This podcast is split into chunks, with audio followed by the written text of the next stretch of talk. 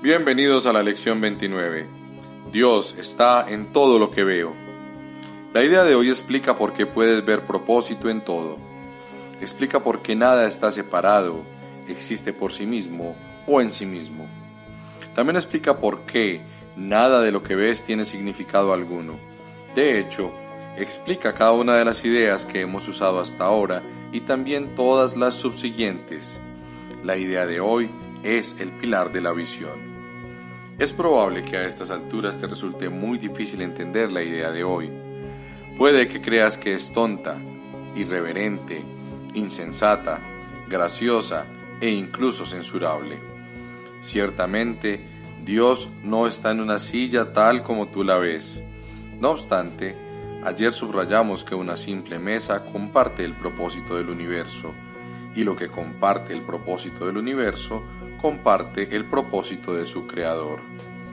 Trata hoy, pues, de comenzar a aprender a mirar a todas las cosas con amor, con aprecio y con una mentalidad abierta. Ahora mismo no la ves. ¿Cómo podrías saber lo que en ella se encierra? Nada es como a ti te parece que es. Su santo propósito está más allá de tu limitado alcance. Cuando la visión te haya mostrado la santidad que ilumina al mundo, entenderás la idea de hoy perfectamente y no comprenderás cómo pudo jamás haberte resultado difícil.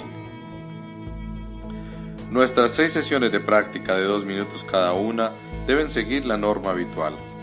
Comienza repitiendo la idea en tu interior y luego aplícala a aquellos objetos seleccionados al azar que estén a tu alrededor nombrando específicamente cada uno de ellos.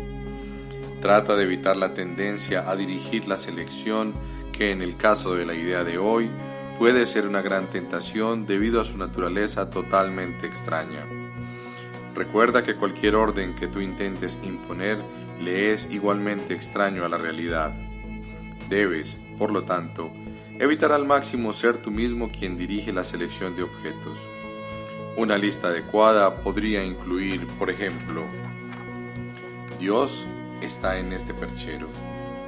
Dios está en esta revista. Dios está en este dedo. Dios está en esta lámpara. Dios está en ese cuerpo.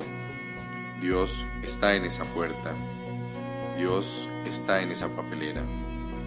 Además de repetir la idea de hoy durante las sesiones de práctica asignadas, Repítela como mínimo una vez por hora, mirando lentamente a tu alrededor mientras repite las palabras para tus adentros sin prisa. Por lo menos una o dos veces deberías experimentar una sensación de sosiego mientras haces esto. Nos vemos en la próxima lección.